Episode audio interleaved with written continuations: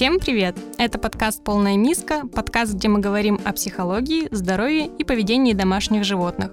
Меня зовут Катя Котик, и сегодня тема нашего разговора – коррекция поведения взрослой собаки. Поговорим о том, как решать психические проблемы собак, почему не стоит переносить на четвероногих свойства человеческого мышления и о том, чем дрессировка отличается от коррекции поведения. Со мной в студии кинолог, инструктор РКФ, фигурант Ренат Садыков. Здравствуйте. Здравствуйте. Расскажите о вашей работе. Как вы помогаете хозяевам питомцев? Ну, интересный вопрос, да. Как помогают? Ну, люди обращаются, как правило, если они грамотно все правильно сделали, э, взяли собачку у заводчиков, э, в возрасте еще в щенячьем приходят, и мы просто собаку воспитываем. Сначала воспитываем, потом начинаем вырабатывать условные рефлексы, то есть дрессируем. Но бывает, э, обращаются люди уже с собачками-подростками, уже со взрослыми собаками, у которых уже возникли какие-то проблемы. И вот в этом случае мы уже начинаем работать, так скажем, посерьезнее. Чем же отличается корректировка поведения собаки от дрессировки? Ну, дрессировка — это выработка условных рефлексов, а коррекция — это уже ну, исправление э, поведения собаки, скажем, невоспитанной, да. В моем понимании, воспитанная собака и дрессированная собака — это немножко разные вещи. То есть э, есть очень много собак воспитанных, э, которые не знают э, нормативных упражнений, команд, там, сидеть, лежать, стоять там ко мне, там. Но хозяин ему на улице сказал, ну-ка иди сюда. Собака быстренько прибежала, смотрит в глазки, говорит, папа, я здесь. Ну, допустим, да. Эта собака может не знать там каких-то упражнений сложных, там, апортировка, возврат на место. А есть собаки, которые закончили курс дрессировки, сдали, допустим, норматив э, ОКД, общий курс дрессировки, на первую степень, а на улице хозяин боится отстегнуть поводок э, в страхе, что собака увидит какой-то раздражитель, другую собаку, побежит за ней и по команде «иди сюда» не возвращается. Таких случаев много. А в таких случаях проблема все-таки в хозяине или в собаке? Конечно, в хозяине. Угу. Ну, на мой взгляд, в хозяине. То есть а, нужно в первую очередь менять свое поведение. Да, конечно, язык общения собак, он отличается от языка общения вот, э, людей, да, человека. Но для собаки понятный язык общения — это язык э, тела. В него входят такие основные вещи, как жест, поза, мимика, интонация. Собаке абсолютно без разницы, на каком языке мы с ней разговариваем. Ну, на человеческом, там, русский, английский, татарский. Для них это то же самое, что для нас китайский. Ну, мало что понятно. Какое поведение собаки вообще является нежелательным и требует коррекции? Ну, если на прогулке собака тянет сильно поводок, ну, это такая прогулка некомфортная, правильно? Mm-hmm. Это тут надо выяснять причину истинную, почему собака тянет, а, с какой целью, куда она тянет. А, нежелательное поведение, ну, если выходя из подъезда, допустим, собака увидела человека и начинает его облаивать, швыряться на него, ну, тоже нежелательное поведение. Когда собака на улице подбирает там все, что не попадя, как мы это называем, пылесосит, э, все, что съедобное, там тоже нежелательное поведение, тоже требует коррекции. Много каких-то проявлений, которые требуют. А от породы зависит то, как собака себя ведет, или все-таки нет? То есть э, есть более какие-то агрессивные породы собак, или это все миф? Более спокойные? Не, ну, действительно, есть э, собаки по темпераменту, которые очень сильно отличаются. Допустим, Сенбернар очень сильно отличается от Малинуа, от немецкой овчарки, да, ну, небо и земля в поведении. Первый раз слышу такую породу Малинуа. Бельгийская овчарка. Там очень бешеный темперамент, это батарейка Energizer. А Сенбернар — это та собака, которая будет лежать рядом с вами, смотреть вам в глазки спокойно. Очень спокойная порода. А что скажете о хаски? Хорошая порода собаки, но... Очень активная, да? Очень активная. И большинство владельцев э, этой породы собак э, допускают большую ошибку. Да, она очень красивая порода, но если эта собака живет в квартире, ну, привет вашему ремонту в квартире, привет вашей мебели. Если вы не будете собаке давать э, выплеск энергии, если у нее не будет большой энергопотери, это же ездовые собаки, им необходима ну, большая энергопотеря.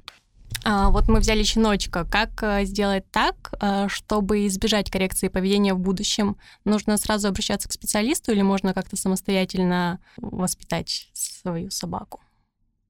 Ну, конечно, желательно обращаться к специалисту. Ну, это действительно так, потому что большинство владельцев ну, непроизвольно допускают очень много ошибок, э, которые в дальнейшем собака воспринимает по-своему, хозяин воспринимает по-своему, у них идет несостыковка, и вот начинают жить, как называется, душа в душу. То собака плюнет хозяину туда, то хозяин обратно ей. Ну, бывает тогда. Конечно, лучше специалисту обращаться. Но часто я, довольно-таки часто вижу правильно построенные отношения между хозяином и собакой, несмотря на то, что ну, человек не обращался к специалистам. Ну, просто правильные отношения. Угу. При взятии собаки из приюта, например, будущие владельцы наверняка могут столкнуться с трудностями, поскольку животное может иметь психологические травмы и заранее пережитого. Вопрос в том, можно ли скорректировать поведение уже взрослой собаки, которая жила у нескольких хозяев. И как сильно отличается поведение животных, которых взяли с улицы, и у заводчиков? Хороший вопрос. Скорректировать поведение собаки э, реально, можно. Но когда заводчики работают э, в разведении собак, они обращают внимание на тип высшей нервной деятельности собаки, да, там холерик, флегматик, сангвиник, так, меланхолик. Они правильно ведут э, селекционную работу, они обращают внимание, ну, какую собаку с кем лучше повязать, они обращают внимание на психику, на нервную систему собаки. Поэтому, конечно, лучше брать у заводчика. А те собаки, которые, так скажем, самостоятельно размножаются, там как получится, так получится. Поэтому, конечно, чаще всего проблемы возникают, ну, такие серьезные, в большинстве случаев у собак, которые получились, так скажем, не в результате серьезной селекционной работы. Ничего себе. Прям обращать внимание на темперамент, флегматик, холерик. Ну, естественно, если... Ну, мы же люди тоже все разные, да? Ну, да. Кто-то там холерик, э, как я, допустим, кто-то там флегматик, э, меланхолик, там сангвиник, да? Ну, сангвиник уравновешенный тип, э, холерик — это очень такой энергичный. И если человек флегматик возьмет малинуа, холерика. Ну, извините, ничего хорошего не, не произойдет. Будут большие конфликты. Они друг друга не устроят. Ну, может, обращали внимание, что люди часто, вернее, собаки часто похожи на людей. Потому что люди подбирают себе собаку, ну, вот по э, своему складу, по своему характеру, по своему темпераменту. Это сплошь и рядом, это видно. А какие методы коррекции используется, когда мы корректируем поведение взрослой собаки? О, серьезный вопрос. Дело в том, что очень часто э, люди пытаются решить вопрос э, через какие-то инструменты. Э, это, допустим, строгий ошейник, не дай бог, электрошоковый ошейник. То есть они пытаются решить поверхностно эту ситуацию. То есть вот именно через коррекцию. А коррекция это, ну, все-таки какой-то болевой эффект для собаки, да? Какой-то неприятный такой эффект они не решают вопрос в корне. Ну, то есть э, вот когда люди ко мне обращаются, допустим, бывает случай, что человек говорит, ну вот, Ренат, я там был у одного инструктора, у второго, а моя собака, вот э, там условные рефлексы выработаны, собака команды знает, там, чуть ли в шахматы со мной дома не играет, там, ну и так далее. Дома, говорит, все хорошо. Выходим на улицу, собака как будто меня не слышит, жутко тянет поводок, она агрессирует, подбирает на улице все, что угодно. Я ей вроде там запрещаю, а собака не прекращает свои нежелательные действия. Вот надо бы там корректировать поведение собаки. Научите правильно дергать поводок или посоветуйте там, какой электрошоковый ошейник лучше приобрести там для своей собаки. И тут я начинаю задавать вопросы, которые, вот на мой взгляд, как я понимаю, они в корне э, решают проблему собаки, э, проблему построения отношений э, хозяин-собака. И в этом случае ну, как правило, владельцы говорят, ну, я ж хороший хозяин, я ж там заботливый, с утра там встаю, веду собаку там на улицу, там пописить, там все дела, там туалет. Ну, хорошо, здорово. А вернувшись э, домой, что дальше происходит? Ну, что, говорит, лапки мою. Я говорю, ну, здорово. А дальше что происходит? Ну, собаку кормлю. А, говорит, э, кушаем. Я спрашиваю, а кто кушает? Ну, говорит, кто, кто? Собака? Я говорю, ну, хорошо, собака покушала. А вы когда кушаете? Ну, потом собаку обслужу, потом сам сажусь кушать. Я говорю, ну, вот видите, что видит собака в, таком, в этом случае? А, что хозяин — это грамотно, правильно обученный обслуживающий персонал. Швейцар, вовремя дверь открыть, а, лапки помыть. То есть в этом случае собака является, ну, так скажем, царь и бог. Все вокруг собаки вертится. И таким образом она понимает, что хозяин далеко не вожак, а ровня. А в этой иерархии ровня, ровни подчинение не демонстрируют. Они, ну, когда есть какие-то более значимые раздражители для собаки, она не реагирует на хозяина. Угу. Раздражители, шум на улице, другие собаки. Другие собаки, да, люди, кричащие, бегающие дети, там, ну, птички, все. Дело в том, что правильно выстроенные отношения с собакой — это те отношения, в которых э, собака понимает, что вот этот человек, э, который на поводке вот у собаки, да, он, ну, так назовем его хозяин, это действительно царь-бог, это вожак. Подчиняться вожаку — это нормально, так есть в природе. А собака это, ну, в принципе, так же, как и человек, это существо природы. Они живут по понятиям природы, они руководствуются законами природы. Поэтому с ними выстраивать отношения необходимо на понятном для них языке, на языке природы. Я не говорю о том, что ну, часто люди говорят, о, это же жестоко. В их э, предположении часто у людей это вожак, это тиран, деспот. Ну, на самом деле это же не так. В волчьей стае, если вожак стаи будет тираном и деспотом, он не сохранит стаю от такого неадекватного вожака стая разбежится. Я говорю о том, что с собакой надо выстраивать отношения сбалансированно, правильно. Вот по, ну, по примеру волка в природе. Не в зоопарках, а именно в природе. Ясан Бадридзе об этом очень хорошо рассказывает. Это кто? Это очень умный такой дядечка, это профессор, это доктор наук, это, ну, это очень образованный человек. Он в годы молодости два года прожил в тайге бок о бок с волчьей стаей и прекрасно, досконально изучил поведение волка. И когда я познакомился с его вот информацией, я много для себя взял в плане работы с собаками. Назовите еще раз, пожалуйста. Ясан Бадридзе. Очень интересно, нужно будет ознакомиться с его э, трудами. Да, э, многим, ну, всем рекомендую послушать, посмотреть, ознакомиться. Очень серьезная информация. Угу. Для хозяев собак будет э, полезно. Ну, Или прям... вообще, в принципе? Вообще, в принципе, ну, для владельцев собак особенно. Конечно, тут надо будет как-то то, что он рассказывает, взять информацию и перевести на человеческий ну, опыт с собакой, да, вот это часто сложность возникает. Ну, люди иной раз неправильно интерпретируют, неправильно понимают некоторые вещи. А так рекомендую всем владельцам. Спасибо за рекомендацию. Даже мне будет интересно. Хотя я и не владелец собаки, к сожалению. Я хотела завести себе маленького щеночка, той-терьера русского. Uh-huh. Вы работаете с маленькими собаками? У некоторых к ним очень предвзятые отношения. То, что это так не собака вовсе. Нет, на самом деле я работаю с любой породой собаки, абсолютно без разницы. Большая, маленькая, ну, господи, у них у всех нервная система, они все руководствуются одним. Поэтому без разницы, с какой собакой работать. У меня у самого всю жизнь были немецкие овчарки, а тут уже серьезный возраст, думаю, заведу-ка я себе домашнюю собачку. Приобрел Парсон Рассел Терьер. Батарейка Energizer, ну, это тот же самый Джек Рассел, только вот э, Парсон Рассел Терьер. Он чуть побольше в размерах, ну, примерно такой же. Большая разница, немецкая овчарка, допустим, да, там всю жизнь с немецкими овчарками прожил, а тут взял, так скажем, маленькую собаку домой. И это приносит очень много какого-то счастья, радости, удовольствия. Но не стоит обольщаться с ними, тоже надо заниматься, их тоже необходимо воспитывать. Опять же, если мы хотим воспитанную собаку, если мы хотим жить с ней дружно, мирно, весело. В общем, как-то так. Даже все эти маленькие собачки, они ну, тоже требуют воспитания обязательно. А к вам обращаются хозяева маленьких собачек э, для того, чтобы скорректировать их поведение во взрослом возрасте? А, вы знаете, да. Не так давно был пример. Звонят по телефону, обращаются и говорят, Ренат, спасите, помогите. Спрашиваю, что случилось? Ну вот э, муж обещал, говорит, э, если ну, собачку, в общем, девятого этажа сбросить, если она еще раз накакает ему на подушку. Я спрашиваю, а накануне супруг э, обидел собаку?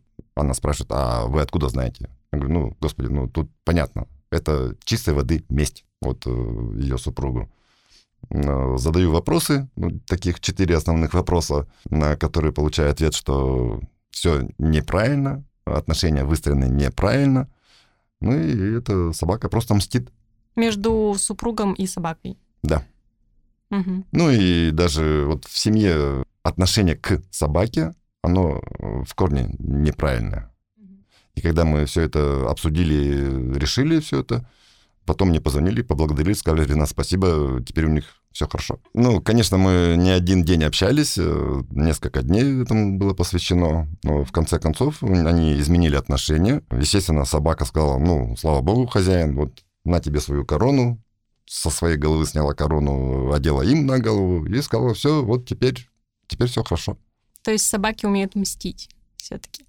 Еще я слышала, что собаки умеют э, притворяться для того, чтобы их пожалели. Конечно. Им это все свойственно, да. А влияет ли питание на поведение собаки?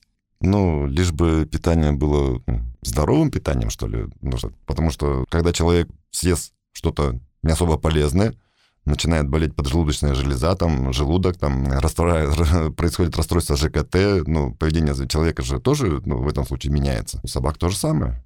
То есть, э, если она здорова, ей ничто не причиняет какого-то дискомфорта, она, естественно, ведет себя каким-то лучшим образом, что ли.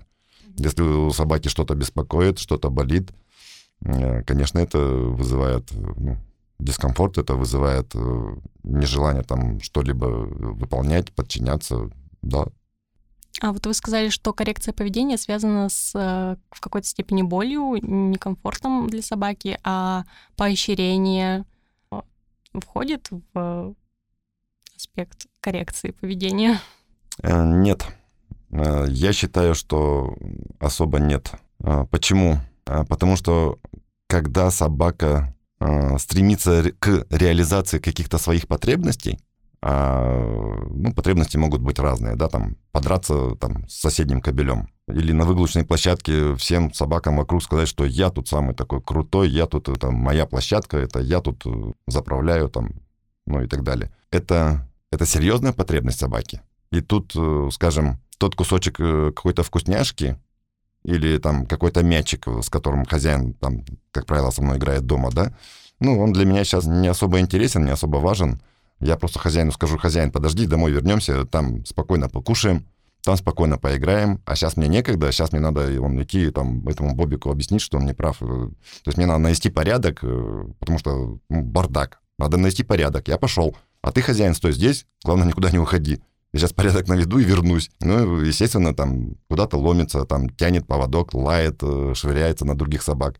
Хозяин говорит, да что ж ты такой бестолковый-то, дергает рывок, там, поводка, ну, поводком дергает. На мягком ошейнике это, как правило, особо результата не приносит. Ему там умные владельцы собак, другие говорят, так ты надень на него строг, строгий ошейник. Он говорит, точно. Надевает строгий ошейник, делает какую-то коррекцию, там, раз, два, три. Ну, вроде как помогает на какой-то промежуток времени. Потом шея собаки адаптируется к этому строгому ошейнику и уже не приносит такой эффект э, вот ну, такого плана коррекции. А ему опять же умные там владельцы говорят, так ты заточи эти шипы строгого ошейника там под иголочку. Он говорит, точно. Начинает затачивать. Ну и таким образом происходит конфликт, и ничего хорошего не происходит. В таком случае лучше обратиться к специалисту. Конечно, прежде всего воспитать собаку правильно, да. Угу. Обратиться к специалисту, он грамотно, правильно, вовремя подскажет, э, как стоит себя вести с собакой, как не стоит себя вести с собакой, э, каким образом лучше выстроить отношения, ну, чтобы э, чтоб собака, определив, увидев какой-то для себя значимый раздражитель, если она стремится к реализации какой-то своей потребности, и если она не спрашивает у хозяина, у вожака разрешения вот на это, она говорит, хозяин, стой здесь, я пошла, ну, извините меня, это собака невоспитанная, так скажем.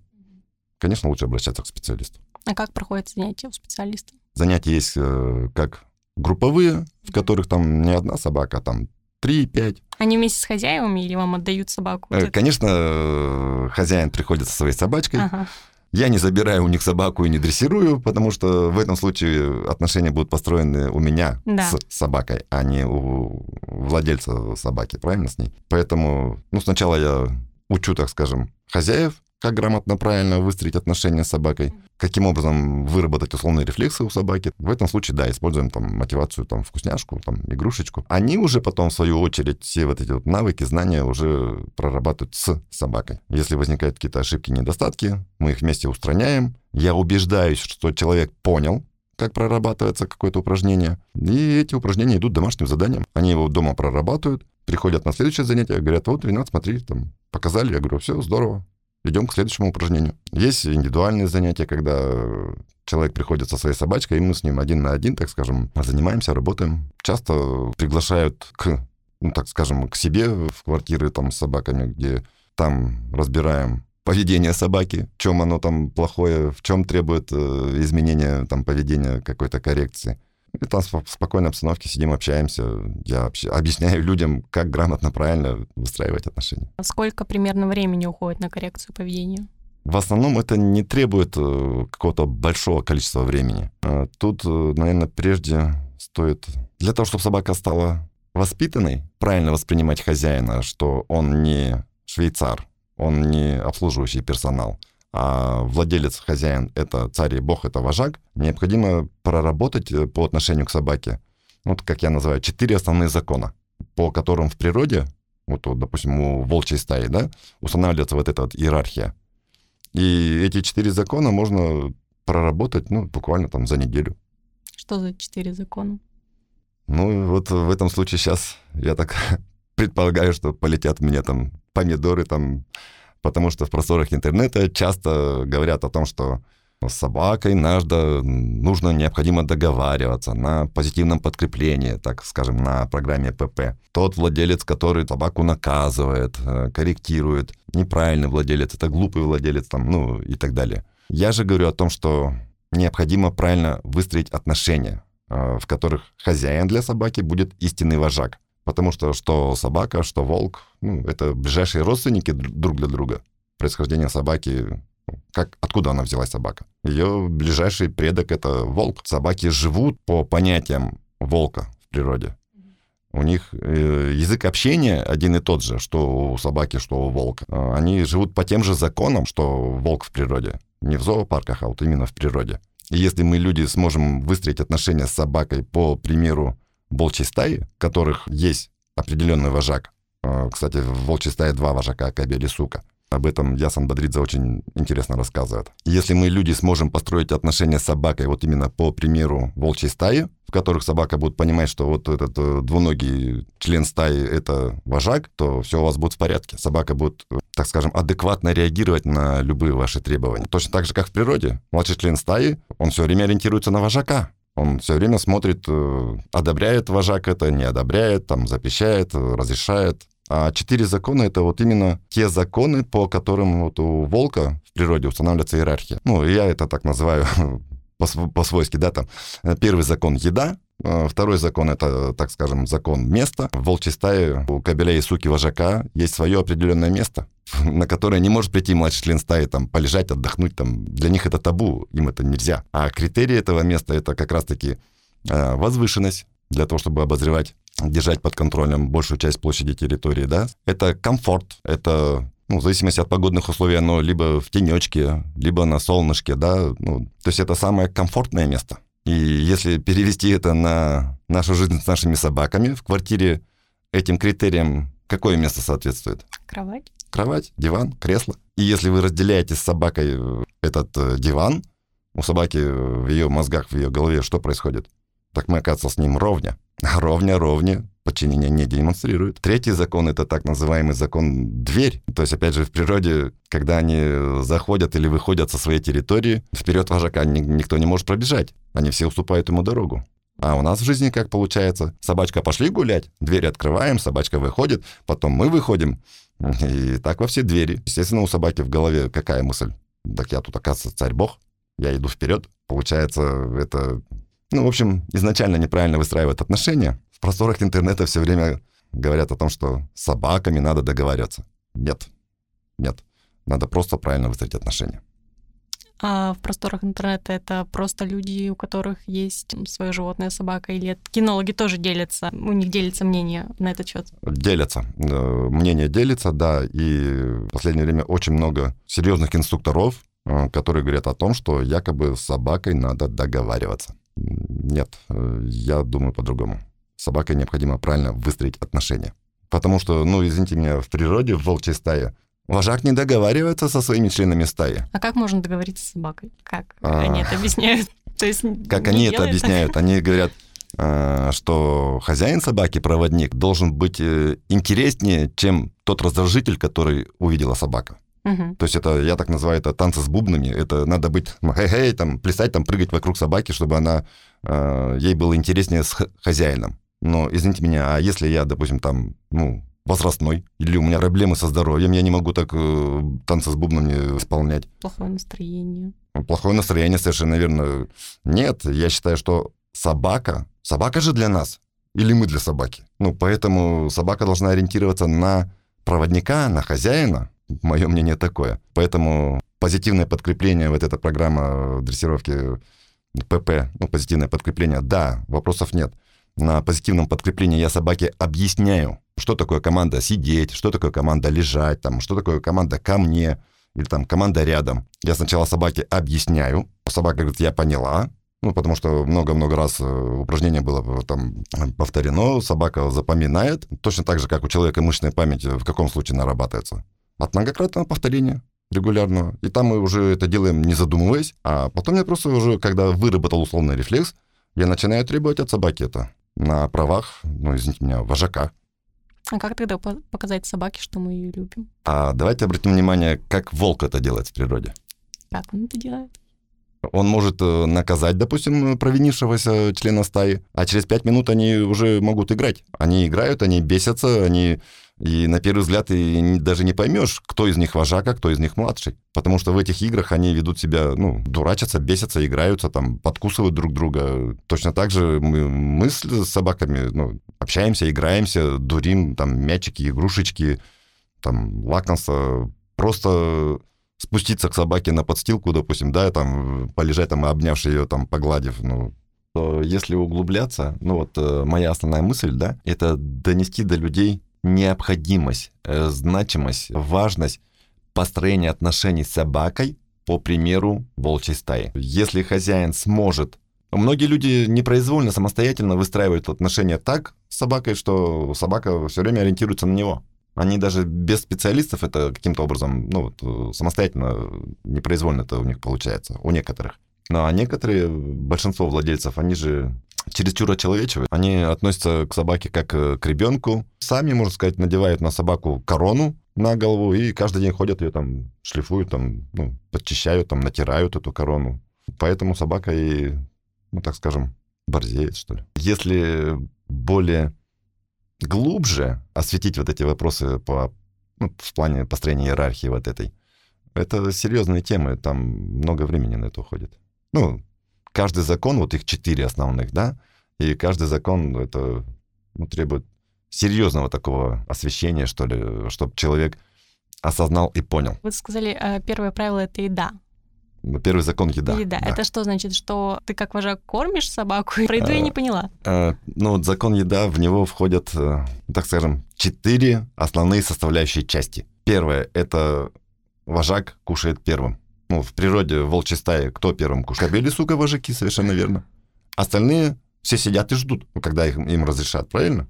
А второй момент в этом, составляющая в этом законе, это очень часто э, я спрашиваю владельцев, вот когда вы садитесь кушать, что делает собака? Ну, что, говорит, она делает? Подходит, смотрит мне в глаза, там, некоторые еще лапой так э, по коленке, там, типа, хозяин, дай мне тоже кусочек. Хозяева говорят, ну, я же там игнорирую собаку, я ей там со стола ничего не даю. Я говорю, хорошо, но она же вас гипнотизирует? Ну да, говорит, гипнотизирует. Я спрашиваю, а в природе младший член стаи может э, вожаку вот так вот э, смотреть в глаза и гипнотизировать его? Дай кусочек. Ну, дай кусочек. Ну, такого же не может быть в природе, правильно? Поэтому вот это вот вторая такая, ну, основная составляющая часть этого закона. Собака не должна гипнотизировать хозяина, когда он кушает. Как сделать так, чтобы она этого не делала? Если она уже это делает. И ты уже не можешь э, остановиться, смотреть на ее жалобный взгляд. Есть определенные действия, такие коррекция, небольшая коррекция, и буквально 2-3 повторения, и собака говорит, все, я понял, и больше не позволяет себе гипнотизировать. Еще составляющая часть этого закона еда. Ну вот э, давайте вспомним, каким образом волчица начинает подкармливать волчат. Вот самый первый этап подкармливания – в месяц она их начинает уже подкармливать. Вот как это происходит? Она оставляет волчат, уходит, сама наедается, приходит к волчатам и срыгивает. Угу. В этом же случае пища измельченная, полупереваренная, и щенками она легко усваивается. У них еще зубов толком нету, чтобы там пищу там раздирать, там, которую она принесет. Это уже чуть позже она приносит добычу в зубах им. А на этом этапе, этапе, когда им еще буквально месяц, она приходит и срыгивает. И получается, тот, кто кормит изо рта, это мать, а мать это вожак, а подчиняться вожаку это норма. Поэтому первое упражнение, которое я начинаю прорабатывать с собаками, которые пришли ко мне, я им объясняю этим собакам, владельцам, что если хозяин плюет изо рта, многие собаки прям удивляются, говорят, о, ничего себе.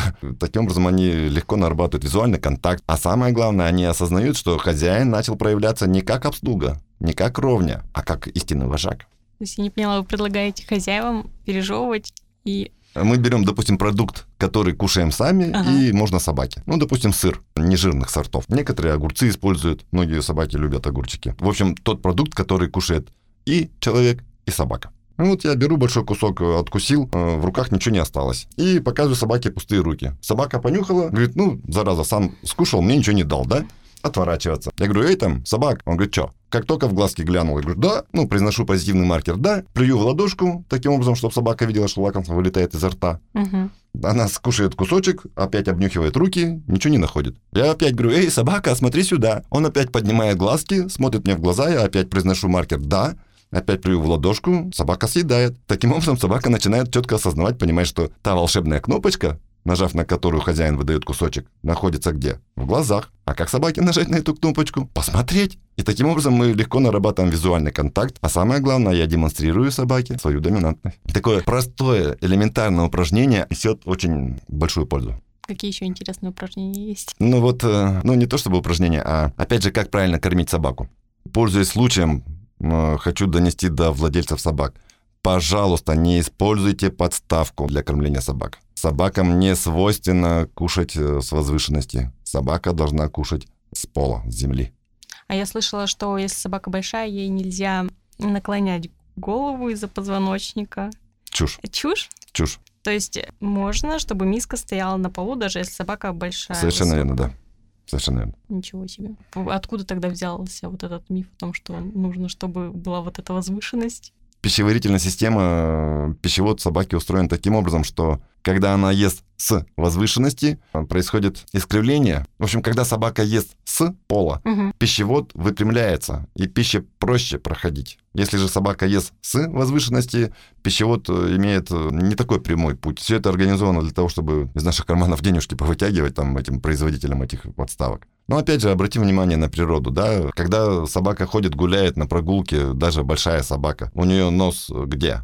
На земле. На земле. Она ходит, нюхает. В этом случае прогулка длится больше, чем 5 минут, а прием пищи у собаки тоже, извините меня, происходит 2-3 минутки, да? Говорят там, ой, у собаки там спина страдает, если она ест с пола. Нет, ничего страшного не происходит. И когда я кормлю собаку, я насыпаю корм в миску, даю собаке понюхать, что-то в миске еда, делаю вид, что я покушал сам, угу. ну прям дразню, там, м-м, как вкусно, прячу миску за спину, прям молча, глядя на собаку. Ну, когда миску прячешь, что делает собака? Она идет искать миску, а я молча поворачиваюсь на собаку и не даю ей возможность найти эту миску. Она пошла в другую сторону. Я опять молча поворачиваюсь, смотрю на собаку. В конце концов собака говорит, хозяин, что случилось? И смотрит в глаза. А как только она мне глянула в глаза, я произношу позитивный маркер «да», ставлю миску, говорю «кушай». Все как в природе. То есть, когда младший член стаи спрашивает разрешение на прием пищи у вожака, как он это делает?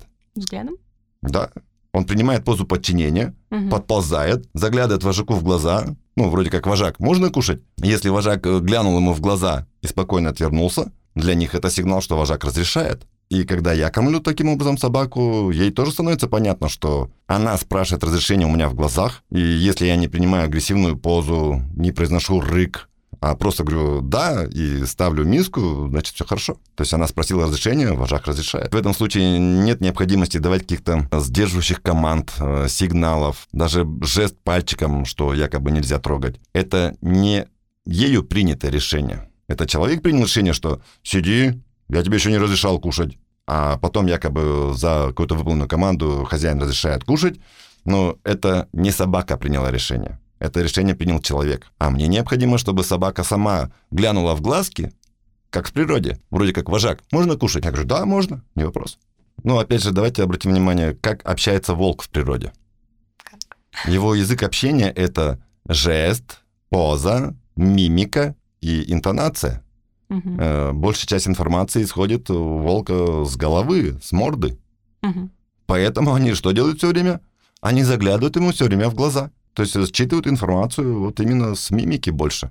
Там жест, там поза, там мимика, там интонация, там жесткость взгляда, там оскал, клыки показывает, там рык, в конце концов, да, там э, постав ушей, э, положение головы, куда наклонено. Это все язык общения. И если мы с собакой будем общаться на понятном для нее языке, мы будем понимать друг друга. А если мы с собакой будем разговаривать на человеческом языке, она будет на нас смотреть, хлопать глазами, ну, не осознавая значения слов. А по большому счету они не понимают значения слов. Они понимают свою выгоду или, наоборот, не выгоду, да, там, коррекцию. И если много-много раз по команде ко мне я давал вкусняшку, ну, собаке же выгодно, выгодно.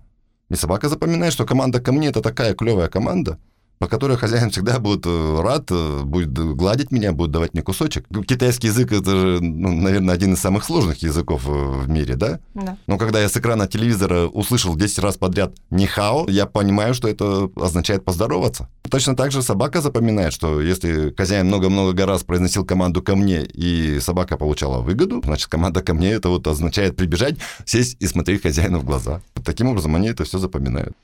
А можно ли доверить, э, по вашему мнению, э, собаку на воспитание ребенку? Тоже, может, от какого-то возраста определенного? В принципе, можно, но здесь, э, на мой взгляд, очень много зависит от породы собаки, от темперамента собаки. Ну и, скорее всего, возраст все-таки ребенка. В этом случае ребенок должен быть ну, с каким-то пониманием, сознанием, как это правильно делать. Часто происходит, э, приходит э, семья с ребенком, и ребенок э, говорит, я тоже хочу принимать участие. Я говорю, не вопрос, мы занимаемся с детьми. Ну, другое дело, что это будет все равно выглядеть на уровне просто как занятие. Потому что если взрослая собака а на поводке проводником этой собаки будет ребенок, не достигший э, половозрелости, но собака скажет, «Э, дорогой, ты извини, ты сам еще щенок, поэтому с какой радостью я буду тебе демонстрировать подчинение, когда у меня есть более серьезный какой-то раздражитель. Много нюансов. Но, в принципе, возможно, не вопрос. Но это тоже зависит от воспитанности собаки, наверное. Конечно, да, конечно. Могут быть вообще неисправимые ситуации, животные, которых нельзя исправить, их поведение? Иной раз такое бывает, да. Но это уже э, собака с нарушением психики нервной системы. По каким-либо причинам. Либо это генетически, либо это какие-то нарушения уже здоровья, физиологии. Ну, такие случаи бывают, да. Наш выпуск подошел к концу. Надеюсь, мы с Ренатом смогли помочь вам разобраться в вопросах возможного нежелательного поведения ваших э, питомцев. А, мне кажется, сегодня было очень много полезных советов и важной информации. Большое спасибо, Катя, за приглашение. Э, да, действительно, ну, осветили, на мой взгляд, э, достаточно много серьезных моментов, вопросов. Ну, хочется пожелать, э, чтобы владельцы собак действительно взяв собачку у заводчицы, там, у заводчика или с приюта, ну, в любом случае, мы же берем собаку с ожиданием, что это будет приносить нам радость и удовольствие в общении с собакой, да, ну вот. Э, но часто, очень часто я наблюдаю, что владельцы обращаются и говорят, я-то думал, а оно-то оказалось, собака там такая сякая там и, и тому подобное. Поэтому хочется пожелать, чтобы все-таки правильно выстраивались отношения между хозяином и собачкой. Хочется пожелать, чтобы у них была гармония, мир, дружба, жвачка, так скажем, да. Поэтому всем добра. Но если вдруг э, все-таки у кого-то возникают какие-то вопросы в плане воспитания собаки, в плане дрессировки, пожалуйста, обращайтесь, милости просим, всегда буду рад помочь. А, с вами были Катя Котик и кинолог Ренат Сатыков. Спасибо, что были с нами. До новых встреч. Спасибо.